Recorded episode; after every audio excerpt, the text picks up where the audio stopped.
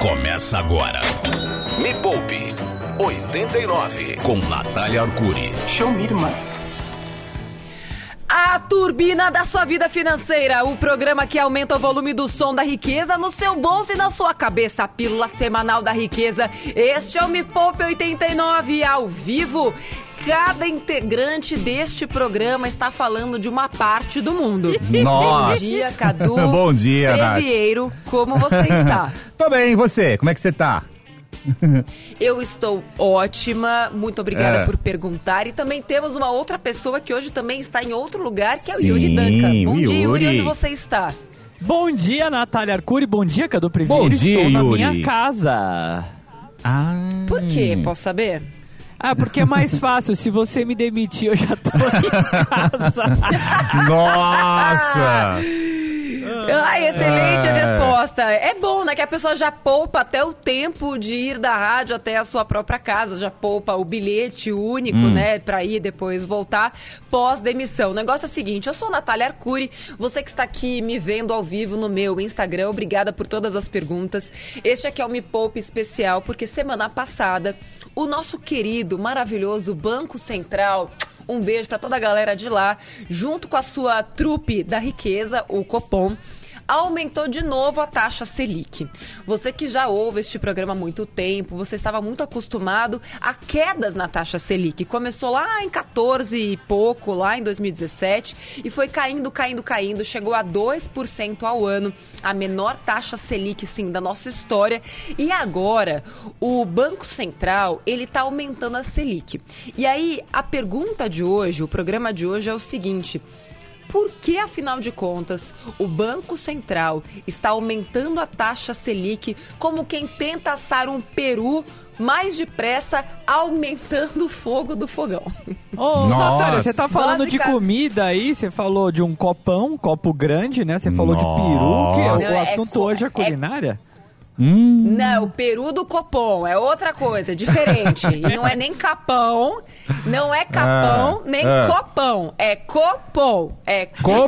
diferente. É isso aí. Copom. Então, o programa de hoje é para tirar suas dúvidas. Daqui a pouquinho eu vou receber uma economista aqui, a Ju, minha amiga, professora do INSPER, para explicar, afinal de contas, o que, que essa taxa Selic mais alta muda nos nossos investimentos. Para você que ainda não começou a investir, ou para você que já começou a investir ouvindo este programa, tá lá com seu dinheiro no Tesouro Selic, ou já começou a investir em ações, ou tá olhando lá para fundos imobiliários. Será que com a taxa Selic mais alta, estava lá em 2%, agora está em 3,5%. Será que isso muda alguma coisa? Será que fica melhor investir em CDB do bancão? Será que você deve continuar olhando para renda variável? Viu, Já tem pergunta que chegou aqui, pergunta seguinte aqui, ó. Nath, você acha que a renda fixa será mais atraente do que a B3 nos próximos meses? O negócio é o seguinte: toda vez que tem uma queda ou um aumento na taxa Selic, isso influencia sim, isso impacta no rendimento de algumas ações. Algumas ações ficam mais atraentes, outras podem ser que não fiquem tão atraentes assim. Daqui a pouquinho vamos falar mais sobre isso. Mas eu não acredito que a renda fixa vai ser mais atraente do que ela já era antes. Até porque esse aumento é, é, assim, dobrou, né? Tá quase, é, quase dobrou a taxa Selic em menos de, de três meses. Mas, mas isso ainda não significa que ela está perto daquele patamar de 5, 6, 10% ao ano como estava antes. Acontece que sim, começa a render um pouquinho mais, mas não o suficiente para ganhar da rentabilidade média das ações no longo prazo. A menos que a gente esteja falando de renda fixa pré-fixada a longo prazo. Vou explicar melhor isso, como isso significa, o que, que isso significa na prática. Quem já me acompanha lá no youtube.com.br me poupe na web sabe que existe um tipo de renda fixa. O que, que é renda fixa? É toda vez que você empresta dinheiro para o banco, né, para uma instituição financeira e recebe esse dinheiro de volta com juros. Ou seja, você que está sempre, tipo Yuri, né? Sempre foi acostumado a vida inteira a pagar juros, a pegar dinheiro emprestado. Se um dia ele se dignasse a investir na renda fixa, ele emprestaria dinheiro para o banco e receberia esse dinheiro de volta com juros. Em quanto Uhul. tempo? Depende. Quando a gente coloca o dinheiro num CDB, desses aqui é, que a gente está acostumado a ouvir, que está todo mundo falando, ah, Banco Inter, Nubank, Neon, é, sei lá o que, a PQP, enfim, todos esses bancos assim, aqueles que têm é, é, liquidez imediata e que rendem 100% do, do CDI.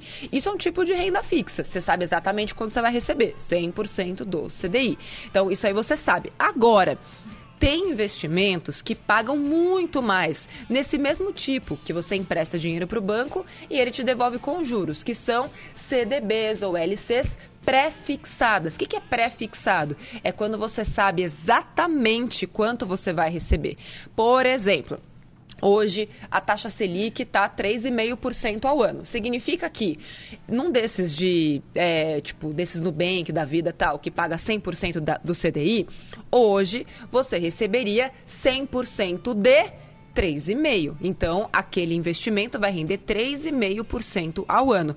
Presta atenção nisso, senão você vai se perder. Depois ouve de novo lá no podcast do Me Poupe, caso você perdeu alguma coisa.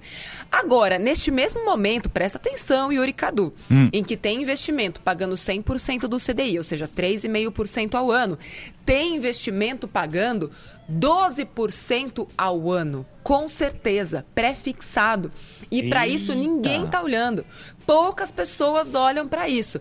Porém, nesses investimentos que vão pagar 12% ao ano, você vai precisar deixar esse dinheiro lá quietinho, paradinho, só rendendo durante 5, 6 anos. Acontece que você vai ter a certeza de que ele vai render tudo isso, ou seja, quase o triplo da taxa Selic. Me Poupe 89. Hoje falando sobre o aumento da taxa Selic e como isso influencia na sua vida. Eu tô aqui no Instagram e até fixei um comentário que é qual melhor, Selic ou Tesouro Direto? E é uma pergunta excelente. Por quê?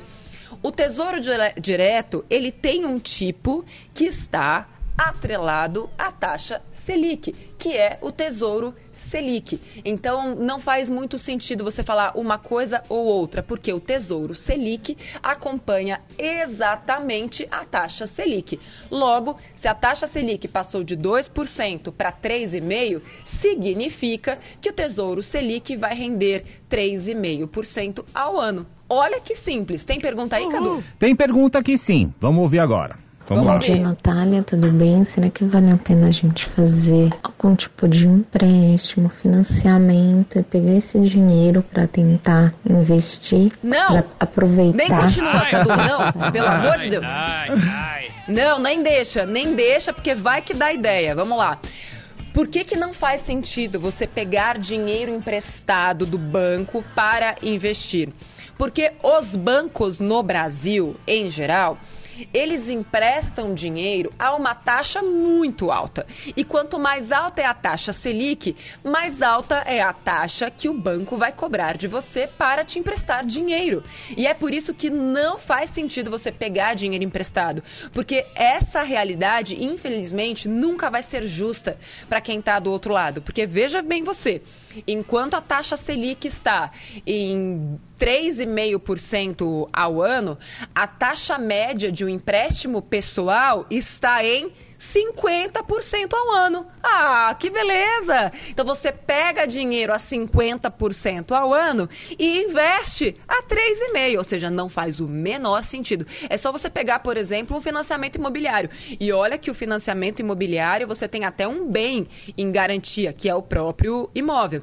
Porque tenta não pagar o financiamento da sua casa para ver se ela não vai lá para o leilão. Tanto que os leilões estão cheios de apartamentos. Quem está com dinheiro à vista para comprar tem um monte de oferta lá no leilão. Você compra imóvel é, por 30%, 50% do, do valor original. E de onde veio esse imóvel? De alguém que fez o empréstimo, financiamento e não conseguiu pagar. E este imóvel nunca é seu até que você quite aquele imóvel. Enquanto você não quita um imóvel, ele é do banco. Simples assim. Próxima pergunta. É, justamente sobre fundo imobiliário. Vamos ver. Oi, pessoal, bom dia. Bernardo de Brusque aqui.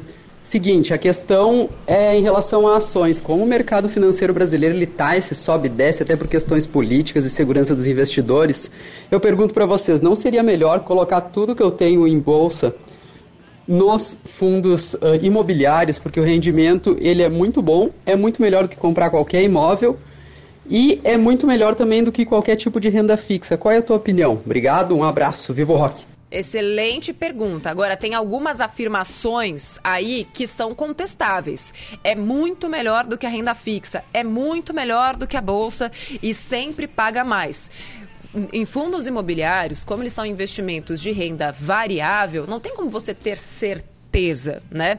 A maior parte dos fundos imobiliários paga, sim, é, rendimentos mensais ou, no máximo, semestrais, que em forma né, de, de aluguéis, é muito semelhante ao que acontece com os dividendos das ações.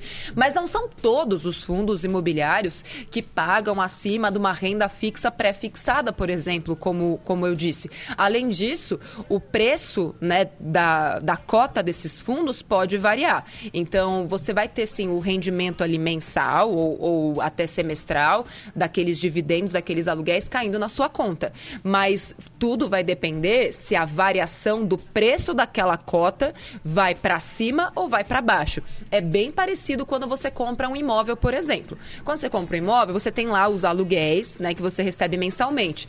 Mas aquele imóvel pode valorizar ou desvalorizar dependendo do que acontece ali no entorno. É claro que a tendência é que os imóveis sempre se valorizem. Mas tudo que é A é certeza, não existe certeza. Existem fundos que são melhores que outros e que se adequam mais ao tipo de investimento que você quer ter. Tem vários vídeos lá no Me Poupe, no YouTube, do professor Mira, que é um analista CNPI, um dos maiores especialistas em fundo imobiliário que eu conheço. Dá uma olhada depois nos vídeos do Prof. Mira, é, onde ele te ensina até a montar carteira de fundos imobiliários para não ir seguindo de repente, porque assim, uma coisa vocês têm que saber, gente, tem muitas pessoas é, mal intencionadas na internet, assim como em todos os lugares, na é verdade. Então elas começam a, a cuspir esse tipo de, de certeza sem muita responsabilidade. Então, assim, fundo imobiliário é investimento de risco. Menos risco do que algumas ações? Sim. Menos risco do que day trade? Claro. Agora, é sem risco? Não. Então precisa estudar um pouco mais antes de você botar todo o seu dinheiro lá. Próxima pergunta antes da gente sair de novo. Bom dia, Nath, Cadu, Yuri. Aqui é o Vanderlei Neto, direto do Bom Japão. Dia. Saindo do serviço agora. Olha, do Japão! É, é. tenho uma dúvida. Ohio. Eu tô mandando tudo que eu consigo de dinheiro pro Brasil e por enquanto o meu dinheiro tá todo na poupança, eu sou meio conservador.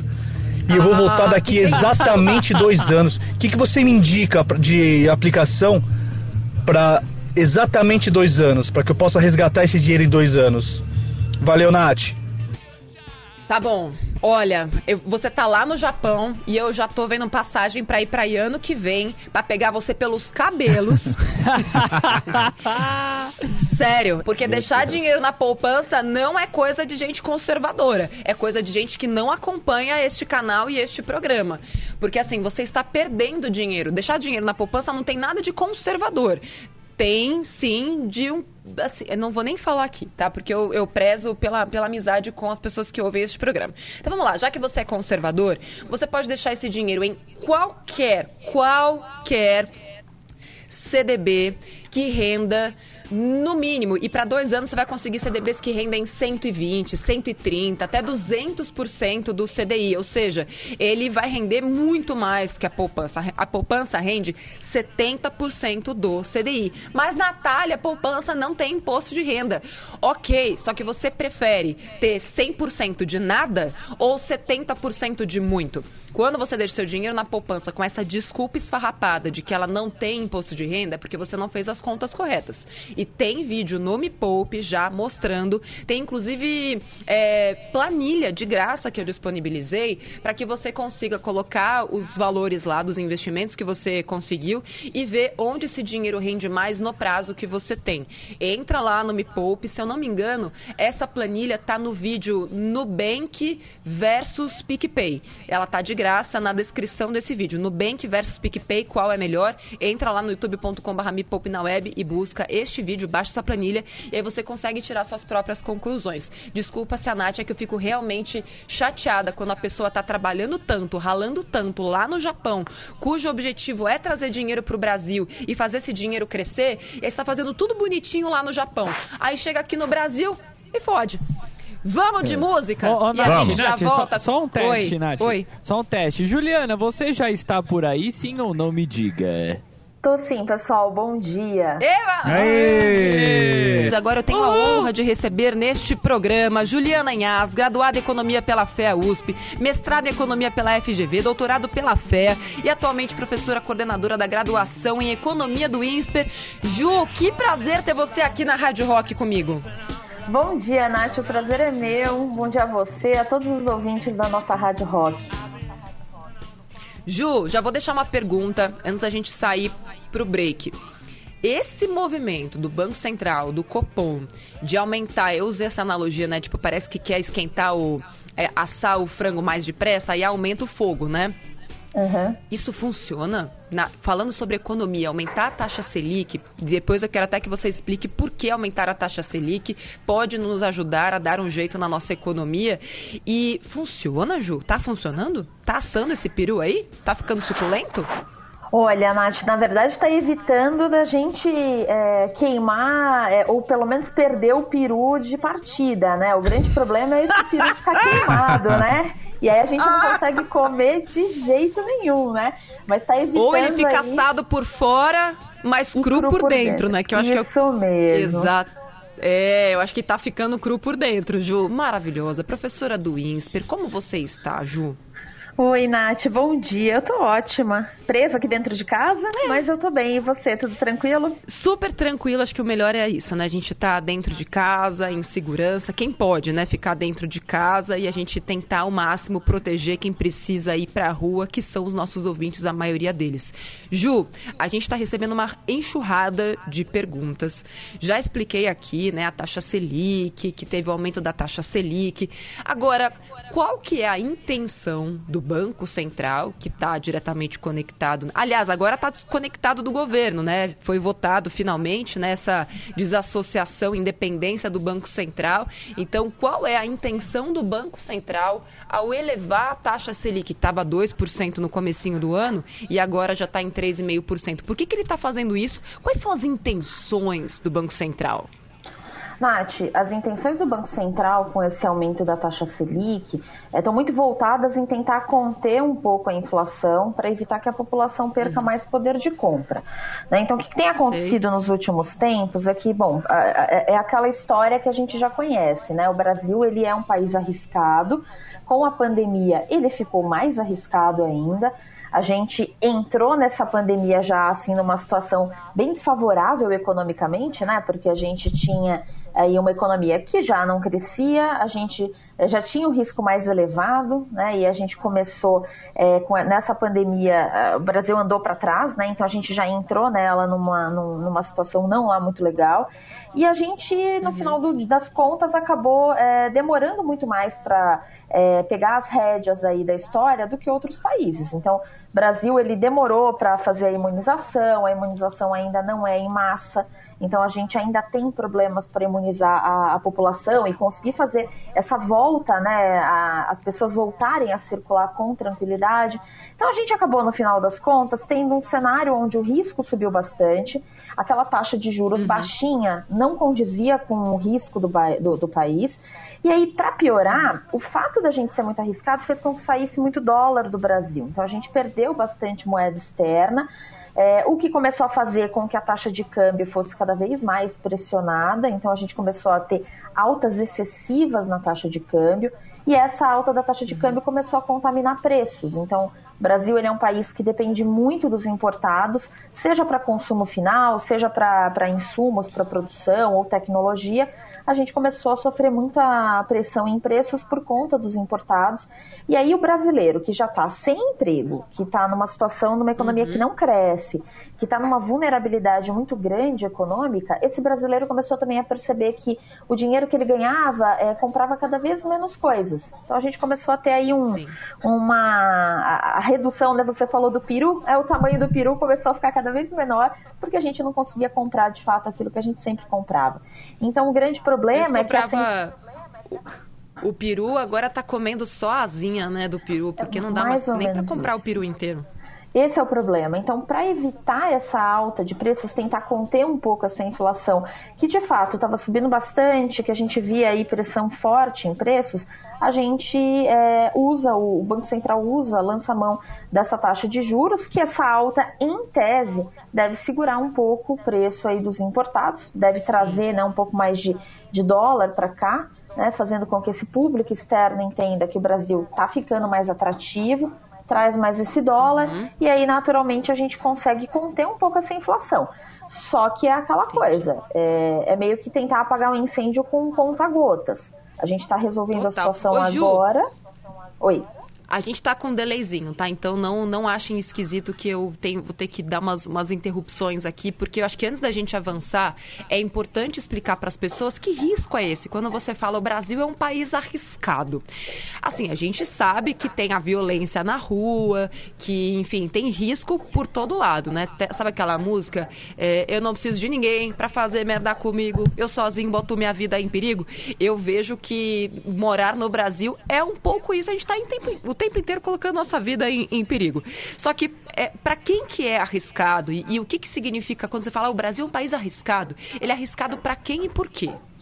Vamos lá. Bom, o Brasil ele é um país arriscado, além dos riscos que a população de fato já corre, que acabam influenciando também no lado econômico, né? Porque gente está falando de uma população que não tem emprego, uma, marginalidade, é, uma, uma marginalização dessa sociedade, então você acaba tendo mais violência, isso tudo impacta no gasto do governo. Mas para além desse tipo de risco, a gente está falando do risco do investidor. Né? O investidor ele tem uma grana e ele pode querer colocar essa grana num país que é seguro, mas que no geral, né, quanto maior a segurança, menos a gente ganha por isso. Ou ele pode querer colocar a grana dele num país como o Brasil, que é um país mais arriscado. Só que por ser mais arriscado, deveria pagar mais. E o que a gente começou a perceber desde o ano passado é que assim, o Brasil é aquele país que se acha pouco arriscado porque pagava uma taxa de juros baixíssima e não fazia lição de casa, né? Porque para você ter um risco baixo, você pode não ter o risco baixo hoje, mas você pode estar tá criando um caminho para isso. E a gente não estava criando esse caminho. Desde o ano passado a gente viu uma economia e um processo aí de, de retomada da economia congelado, que inclusive andou para trás. Né? Então esse risco ele se materializa no fato de que você tem uma grana, por que raios você vai colocar num país como o Brasil, que é muito arriscado, paga pouco e não faz é, a lição de casa para ser um país próspero daqui para frente? Então, o investidor começou a enxergar que o Brasil não era o melhor lugar para ele colocar o dinheiro dele. E aí, isso aí começou, é óbvio, né, dentro de um cenário onde é, você enxerga que está todo mundo arriscado, né? A pandemia colocou todo mundo numa situação de uma vulnerabilidade muito grande. Então, num momento que está todo mundo arriscado, naturalmente o dinheiro volta para o lugar mais seguro, mas para além disso, esse investidor enxerga que o Brasil não é o lugar para ele arriscar. E aí ele cai fora daqui e aí acontece todo esse cenário como a gente já conhece. Ô Ju, o Brasil está entre os países é, em crescimento, né, em desenvolvimento, é, que teve a moeda mais desvalorizada em relação ao dólar. Porque quando a gente pensa, nossa, o real, hoje eu vi estava 5,20, né? Então, para você comprar um dólar, você precisa de R$ 5,20 hoje. Isso falando sobre o dólar comercial, que é diferente daquele dólar turismo. Se for trocar dólar para viajar, deve estar ali perto de 5,60, né? Se eu não me engano, algo perto disso.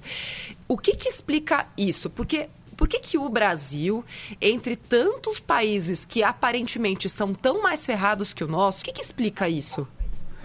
Bom, acho que o Brasil ele é um, um, conjunto de vários fatores, né? A gente hoje tem dentro da economia brasileira, a, a, gente tem o risco que é nosso, né? Então esse é um risco importante.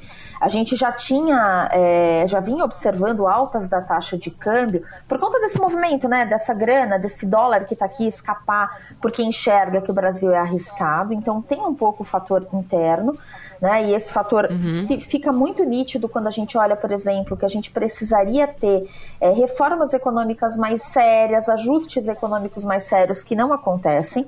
É, e tem, é óbvio, uhum. né, um uhum. movimento um pouco externo que vem do fato de que as outras economias se recuperaram mais rápido, né? É, não que elas tenham se recuperado, não que o, a pandemia lá tenha acabado, mas elas se adaptaram muito mais fácil é, a esse processo. Né? Então a gente enxerga é, é, essa, essa fuga, né, Nath, inicialmente, ela é muito natural. Né?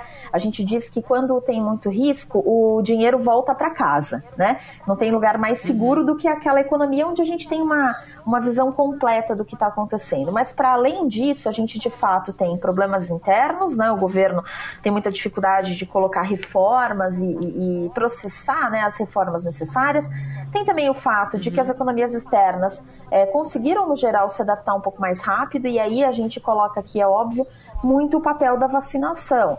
É, as economias lá de fora conseguiram, a gente está pegando, pensar, por exemplo, Estados Unidos, a gente sabe que a imunização lá está muito mais acelerada do que aqui. Né? É óbvio que a Sim. gente às vezes compara países que têm tamanhos muito distintos, populações muito distintas, mas fato é que a gente ainda tem uma, uma imunização que anda muito devagar.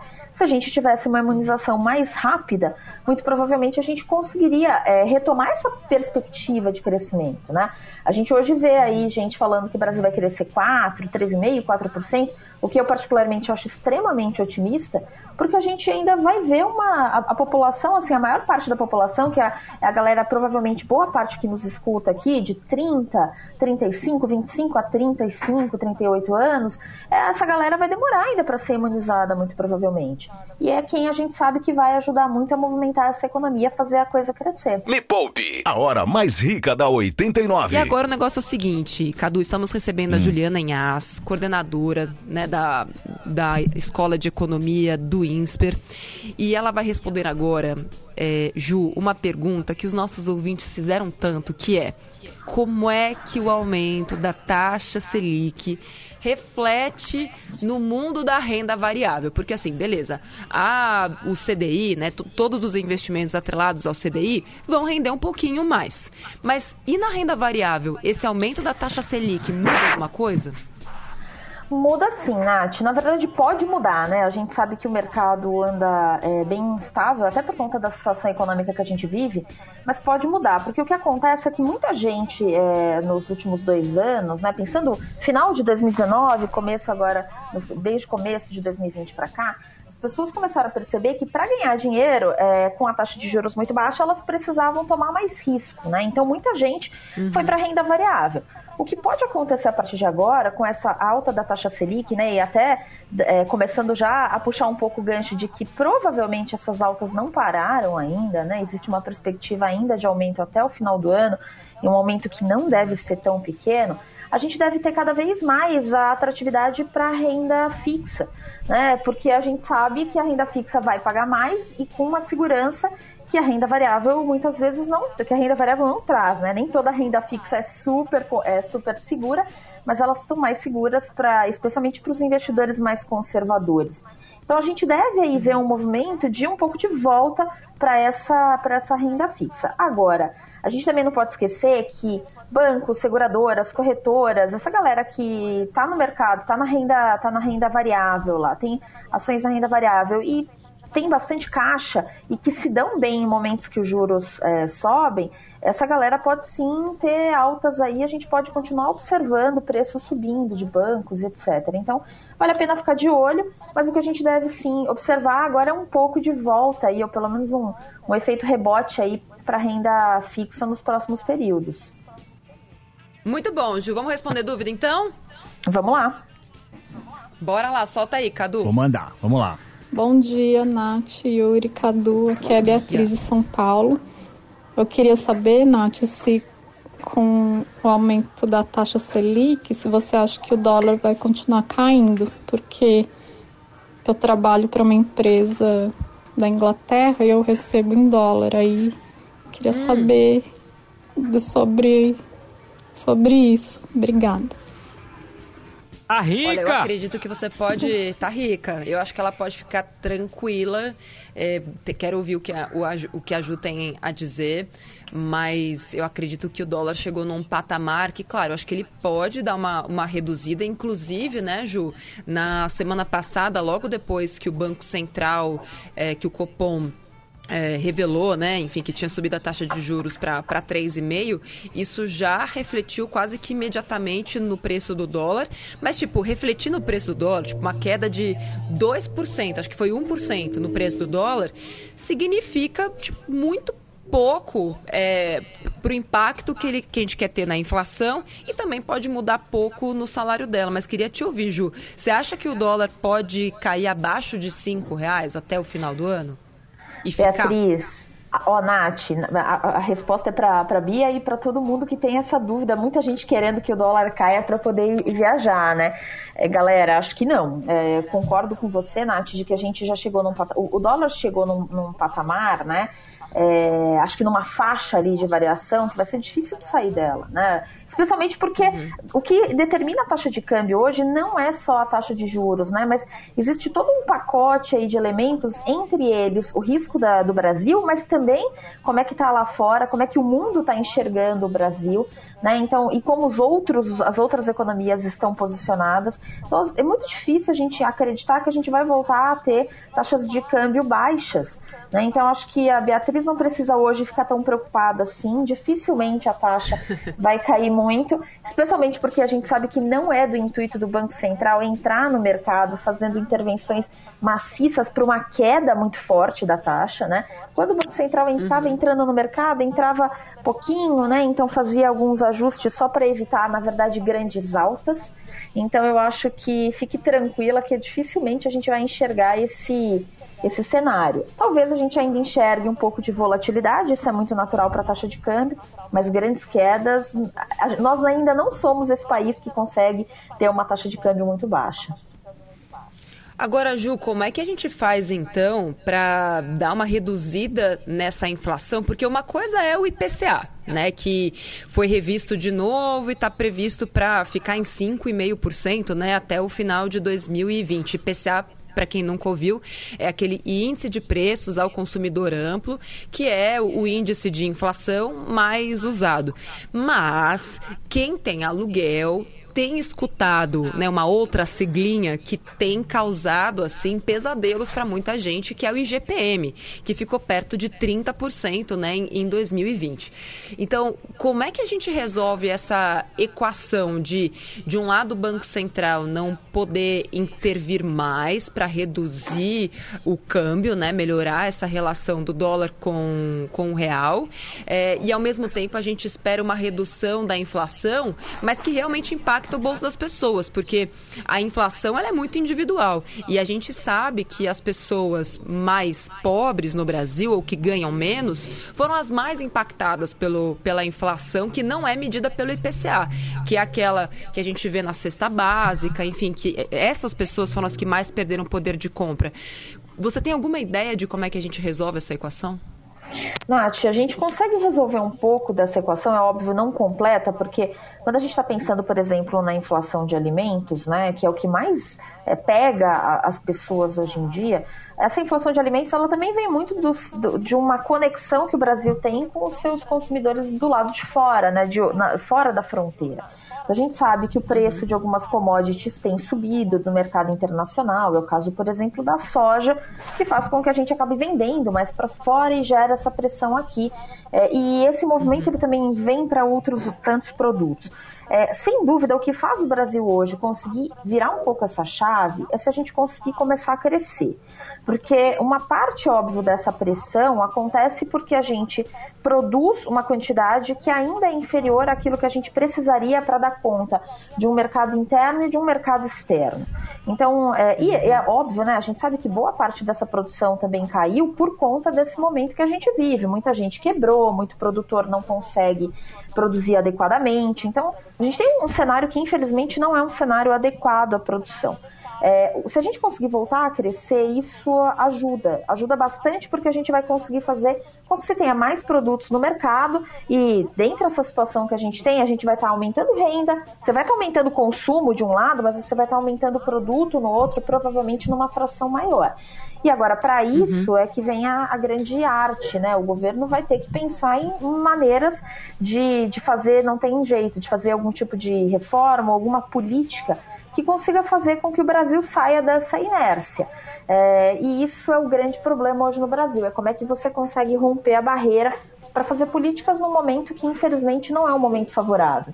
É um momento que a população sofre bastante. Então não vai ter jeito. A gente vai ter que pensar em maneiras de fazer políticas evitando que a população que tem menos renda acabe, é, se, acabe perdendo mais é, e tentando fazer com que a gente volte a crescer. Não é uma receita fácil, infelizmente.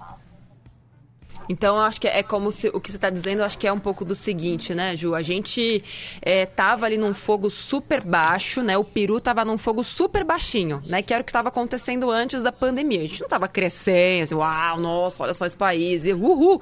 Tava lá, né? O fo tava no, no fogo baixo. Não tinha nem papel alumínio em cima ainda, nem, não tinha nem tempero, tava só o frango lá. E aí, de repente, vem a pandemia e a galera tenta né, oferecer este prato aumentando o fogo, como se colocar o fogo no talo fosse resolver alguma coisa. Então, o que está dizendo é: a gente vai ter que respeitar o tempo e a temperatura do peru.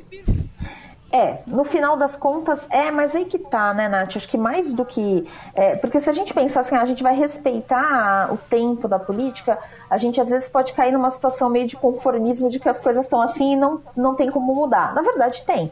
Né? A gente consegue, na verdade, fazer políticas. É, é como se a gente estivesse melhorando a qualidade do forno, né? Então, a gente não vai colocar hum. só o fogo em cima do peru, mas a gente, na verdade, vai tentar melhorar a forma como esse fogo chega no peru. Né? O governo ele precisa pensar nisso, a forma como é, qual é o forno que ele está fazendo para que esse esse peru saia assado, né? E ao invés de ele sair ou queimado ou cru, né? Porque o, o, grande problema é esse, a gente tem um peru queimado ou um peru cru. Então a ideia é que o governo pense como é que ele vai na verdade desenhar esse forno. Não é fácil, né? Mas aí a gente lembra que eles estão lá justamente para isso, né? Eles estão ali que é para ajudar é. a gente a fazer esse, esse forno funcionar e a população conseguir ter lá o seu peru em cima da mesa daqui a um tempo, né? E que esse tempo não demore. Então, né? olha. Pois é, para quem chegou agora, nós não estamos fazendo um programa culinário, estamos discutindo aqui macroeconomia usando o peru do Paulão como um grande exemplo, né? Então, vou chamar novamente aqui Paulo Guedes para participar deste programa. Posso também, de repente, chamar Paola Carrossela, já que estamos falando de peru, economia, forno e tudo mais. Quem sabe não encontramos alguma, alguma resposta. E talvez, né, Ju, além de. Porque acho que a grande questão é aquela coisa de você ter que consertar o pneu com o carro andando e continuar assando esse peru e consertar o forno com o peru assando. Eu acho que essa é a grande dificuldade. Você não pode parar, mas tem que implementar novas políticas, né? Tem que fazer esse, esse ajuste ou às vezes até cortar o peru, porque isso também ajuda bastante, né? Tá lá o peru Ai. inteirão, de repente você corta ele e bota numa frigideira, enfim, é, tem que ter criatividade nesse momento e também coragem, né? Tem que ter um pouco de ousadia para ir lá, meter a mão no peru e falar: não, peru, eu vou cuidar de você. Eu acho que eu sinto muita falta desse tipo de iniciativa hoje em dia. É, tem muita gente tomando conta do mesmo peru, todo mundo querendo pegar a sua fatia, mas eu acho que o grande risco que a gente corre no final é da gente ter um prato bem difícil de engolir.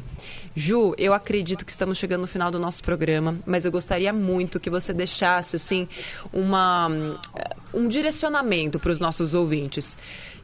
Quem não quer ser engolido pelo peru, ou virar um prato também, ou ser cozido no forno do, de Paulão, para onde tem que olhar agora e que movimento essas pessoas precisam fazer agora? Bom, acho que a primeira coisa que, para quem quer sobreviver né, nesse momento que a gente vive, é, olhe bem as suas finanças, né? Tenha consciência de onde você gasta, como você gasta, né, Nath? É tão importante que as pessoas consigam pegar as rédeas da, da, da vida financeira. Então, é, olhem bem para onde vocês gastam, com o que vocês gastam. Lembrem-se que o momento não é um momento ainda fácil. A gente às vezes tem uma percepção que as coisas estão já caminhando para uma grande retomada, mas a gente percebe na, na, no dia a dia que isso não é uma verdade ainda, infelizmente. Então, fiquem prestem atenção nos seus gastos, fiquem atentos aos movimentos da economia, né? E cobrem, cobrem os, os, políticos que vocês ajudaram a colocar lá, que a gente ajudou a colocar lá.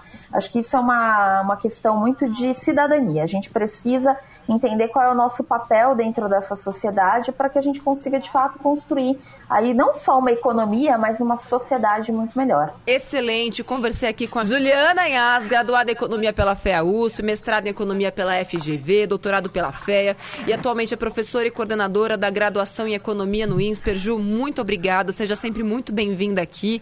Excelente tudo que você trouxe pra gente. Obrigadão, viu? Obrigada, Nath. Eu que agradeço a, o convite. Deixo um abraço a você e a todos os nossos ouvintes da querida Rádio Rock. Yuri, Cadu, obrigada. Valeu. Só quero lembrar que todo mundo, Valeu. menor de idade ou maior de idade, que está ouvindo este programa hoje, como investir sendo menor de idade, youtube.com.br me poupe na web. Já entra lá e se inscreve. Beijo e até a próxima segunda. Tchau. Valeu, tchau. Tchau. Termina Valeu. aqui na 89. Me Poupe, com Natália Arcuri.